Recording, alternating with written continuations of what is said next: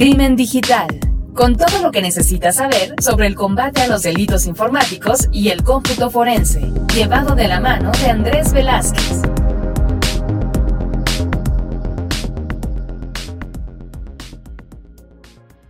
¿Qué tal amigos de Crimen Digital 2.0? Mi nombre es Andrés Velázquez, así me encuentran en Facebook, así como también en Twitter como arroba cibercrimen. Y bueno, hoy vengo a platicarles acerca de algo que salió la noticia esta semana y que mucha gente se puso muy nerviosa porque se dice que Checkpoint encontró una forma para poder llegar a tener acceso al WhatsApp de otra persona y esto se hacía por medio de una vulnerabilidad que recibíamos una imagen y que con ello, simplemente el hecho de abrirlo, eh, era posible llegar a, tener acceso. Esto también funcionaría para, Telegram, otro de los mensajeros más utilizados y que se dice que es de los, de los más seguros, que bueno, realmente ya no sabemos hoy en día eh, que es seguro y ahorita vamos a platicar de ello. Pero bueno, el tema particular, eh, y es para que ustedes eh, tengan el contexto completo, es de que Checkpoint, precisamente esta, esta marca, principalmente identificada por temas de firewalls, dice que en enero del 2015 ya existía esta, esta situación y que alguien te enviaba una imagen la cual traía un código embebido que en el momento en que llegaba al, al WhatsApp, en el momento en que se abría y tenía acceso a, estos datos, pues explotaba una vulnerabilidad.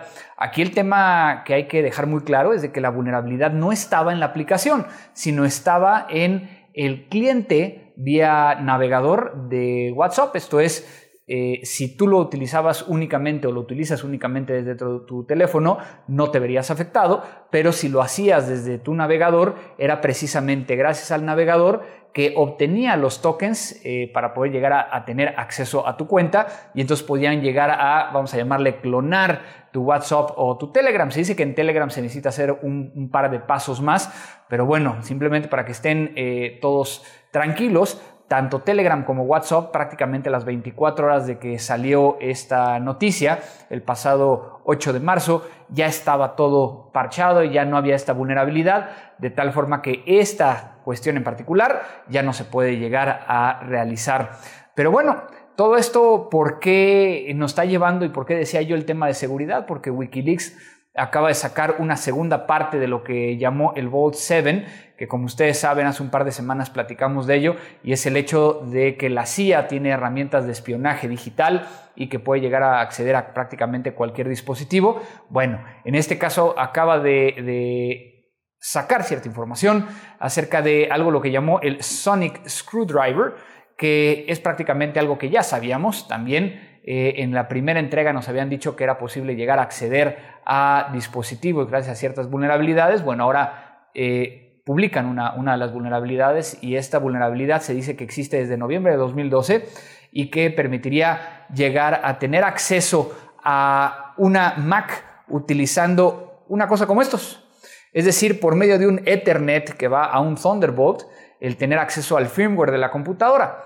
Eh, de tal forma que entonces hay una persistencia en, cuestión de este malware y aunque tú formatees tu, computadora, eh, digamos que se va a mantener ahí el, malware. De tal forma que, bueno, es un tema que, lo vemos en Mac, que también dice el, documento fugado por parte de Wikileaks que se puede llegar a hacer para teléfonos iOS, incluso aquellos que son nuevos de, fábrica y que no se generó tanto movimiento como se generó en la primera eh, emisión de información por parte de Wikileaks, pero habrá que tener mucho cuidado. Pero bueno, si bien ya sabemos que WhatsApp, Telegram ha tenido vulnerabilidades, así como también lo que estamos viendo de la, CIA, pues obviamente sabemos que siempre va a haber eh, ciertos riesgos y que vamos a tener que, que, cuidarnos al respecto. Y entonces yo te preguntaría, ¿tú qué haces para poder llegar a, evitar que alguien te pueda llegar a espiar en tu mensajería instantánea?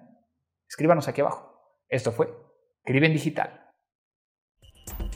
La tecnología avanza más y más cada día, pero ahora ya estás preparado.